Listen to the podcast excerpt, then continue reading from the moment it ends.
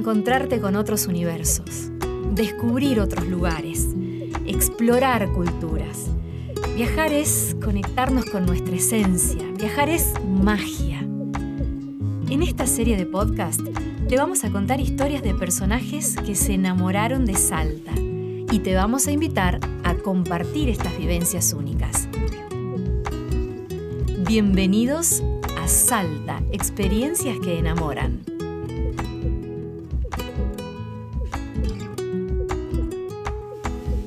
Hoy vamos a correr con dos profesionales del trail running.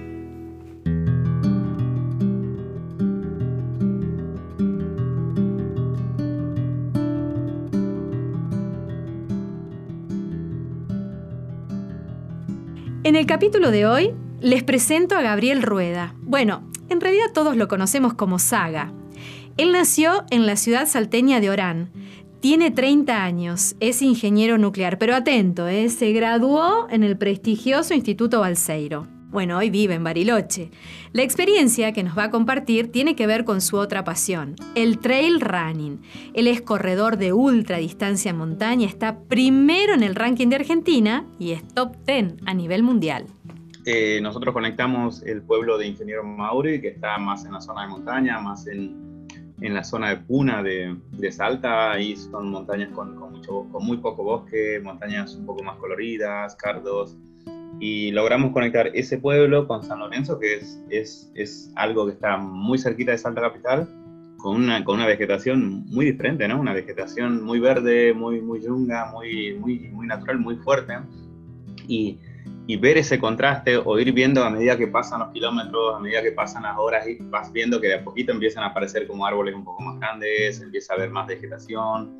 Y entre medio pudimos charlar con, con, varios pobladores que tenían ovejas, tenían cultivos en altura, pasamos muchas lagunas de, creo que se llaman Laguna de los Cielos en esa parte, y, y eso fue como, como valioso, ¿no? Ver, ver cómo, cómo cambia la geografía, cómo cambia, cómo el clima hace que, que cambie todo, la vegetación, los animales donde, donde se alimentan. Fue realmente una conexión muy, muy pura con, con lo que es mi provincia, así que eso fue algo que me, me favoreció un montón.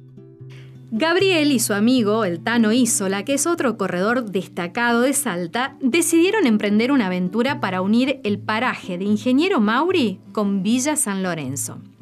Les cuento. Mauri fue el ingeniero que diseñó una joya ferroviaria a nivel mundial. Es el ramal C14 del ferrocarril Belgrano, por donde circula el famoso Tren de las Nubes. El pueblo, que lo homenajea con su nombre, está enclavado en la Quebrada del Toro, por la Ruta Nacional 51, a unos 75 kilómetros de la ciudad de Salta. Saliendo desde ese punto, pudieron vivir la experiencia de ver la transición del paisaje y la vegetación a lo largo de su travesía. Era diciembre del 2020 y así nos cuenta Saga Rueda esta experiencia. Bien, arrancamos al amanecer a las 5 y media de la mañana, estuvimos empezando a, correr desde Ingeniero Mauri, subiendo la primera parte de, montaña, todo en ascenso, con linterna, ¿no? Pero a medida que íbamos avanzando, ya, ya al amanecer empezaba, el sol se empezaba a ver y se notaba que iba a ser un día de, mucha, de mucho calor y eso también como que nos, nos fue como motivando a ir más rápido para salir de toda la parte más, más alta, que no nos pegue tanto el, el, el sol y tratar de llegar lo antes que podíamos. Eh, fuimos atravesando varios lugares, varios hitos así como turísticos, como el Sillón del Inca, ¿no? Eh, todo, esa, todo ese sector que bueno, también va mucha gente. Las ruinas de Incahuasi están en el departamento de Rosario de Lerma, a unos 2.800 metros sobre el nivel del mar, entre las quebradas de Incahuasi y la del Toro. Las ruinas actuales comprenden la casa del Inca, donde se encuentra la famosa silla del Inca, y en los alrededores hay pircas de baja altura que habrán servido seguramente de corrales o de defensa.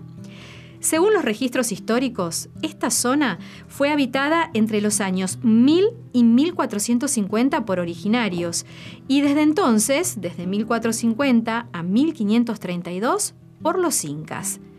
¿Seguimos escuchando a Gabriel? El almuerzo lo pasamos ya casi, casi a mitad de camino. Eh, nos llevamos así algo como sanguchitos para comer ahí, carbohidratos, un poco de proteína, eh, pero todo en el paso, ¿no? Ahí sentándonos al lado de una montaña, eh, con unas vistas increíbles, sentir el viento ahí en ese momento, mirando todo, todo un horizonte. bueno, siempre las vistas de montaña son, son grandiosas para mí porque puedes es como que por un momento uno se siente, se siente arriba, se siente poderoso, ver todo, y al rato estar, empezar a bajar. Realmente, eh, a mí estar en las montañas realmente es algo que me hace, me, hace muy feliz, me da mucha paz, me da mucha conexión con la naturaleza. Es realmente una de las cosas por la cual hago este deporte.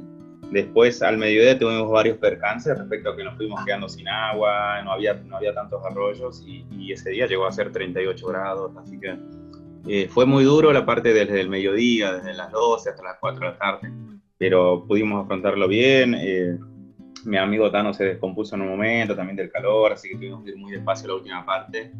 Y finalmente veníamos viendo de, de, no tener que llegar de noche a San Lorenzo porque no queríamos prender la linterna, ¿no? Entonces veníamos corriendo más fuerte la última parte para, para llegar antes de que, salga, de que se esconda el sol y finalmente pudimos lograrlo. Entramos en San Lorenzo creo que a las 7 y media de la tarde muy felices, muy felices, muy contentos por, para, porque es, es cerrar una aventura, ¿no? Es, es un día largo y que, y que, a pesar de todo eso no salga, no salga bien.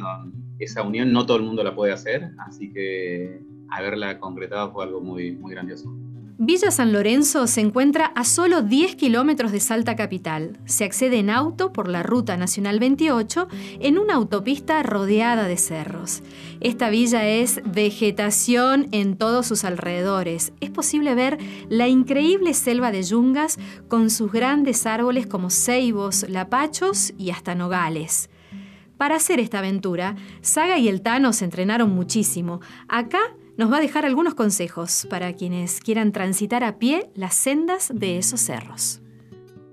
Eh, yo lo que recomiendo a la gente que, quiera eh, aventurarse así a rutas nuevas o rutas largas en la montaña es, es el primer lugar es, es, es, estudiar el recorrido. Es estudiar el recorrido, es encontrar a alguien del lugar que conozca bien el recorrido eh, y ahí recién animarse a, hacerlo, porque, a ver, la, perderse en la montaña no, es bueno, hay mucha gente que se ha perdido y la ha pasado mal, hay gente que no la ha podido juntar, entonces creo que lo más importante es la seguridad, es salir con todo el material que requiere hacer una aventura de muchas horas eh, y estar preparado por si te pasa algo.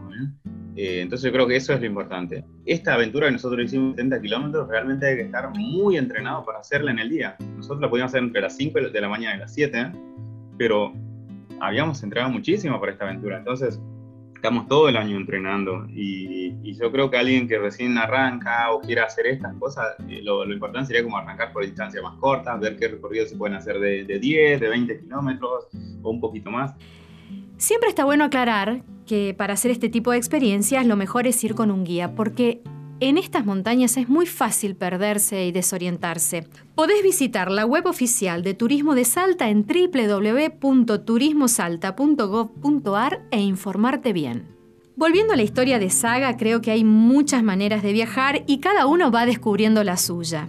Saga logró reunir sus dos pasiones, las dos pasiones que le dan sentido a su vida, viajar y correr. Para Saga viajar es todo, él se define como un ciudadano del mundo. Viajar para mí en este momento de mi vida realmente es algo, no te digo que lo es todo, pero lo es casi. Eh, yo siempre, siempre digo que soy un ciudadano del mundo porque si bien tengo domicilio en este momento, estoy, estoy viajando mucho por el deporte, estoy viajando mucho para ver familia, pero estoy, estoy recorriendo muchos países por año por, por los compromisos deportivos, pero me doy cuenta que cada viaje eh, el ir por un compromiso deportivo no es una excusa más. Eh, después lo que te pasa en el medio del viaje es, es toda aventura, ¿no? Es esa aventura, es sentir que, que, aprovechas tus días, sentir que pasa el tiempo, pero que lo estás, lo estás explotando. Realmente, a ver, vivimos en, este planeta y, y, quedarse en un solo punto de, de, todo el, de todo el planeta es como muy poco, ¿no? No moverse ni siquiera a tu pueblo al lado, conocer tipo tu provincia nada más, es es saber que hay, hay un mundo allá afuera de, miles y miles de kilómetros donde otras sociedades viven, donde otra gente piensa totalmente diferente, eh, paisajes totalmente diferentes. Entonces yo creo que como que ir hacia eso es, es decir, estoy acá aprovechando eso. Tener en claro que, que, esté escrito tal cosa, eh, pues si te quedas en tu casa, en tu lugar, ya sabes qué que hacer, no vas a tu trabajo, vas a esto y, y es lo mismo siempre. Pero viajar es, es algo nuevo, es experiencia para mí. Saga tiene 30 años, tiene un enorme futuro por delante, pero quizás lo más valioso es este presente intenso. Nos contagia su pasión por viajar, su necesidad de moverse por el planeta. quiere conocer culturas, personas, paisajes. La verdad que es un orgullo para los salteños tener un trotamundos que además sigue disfrutando de su tierra.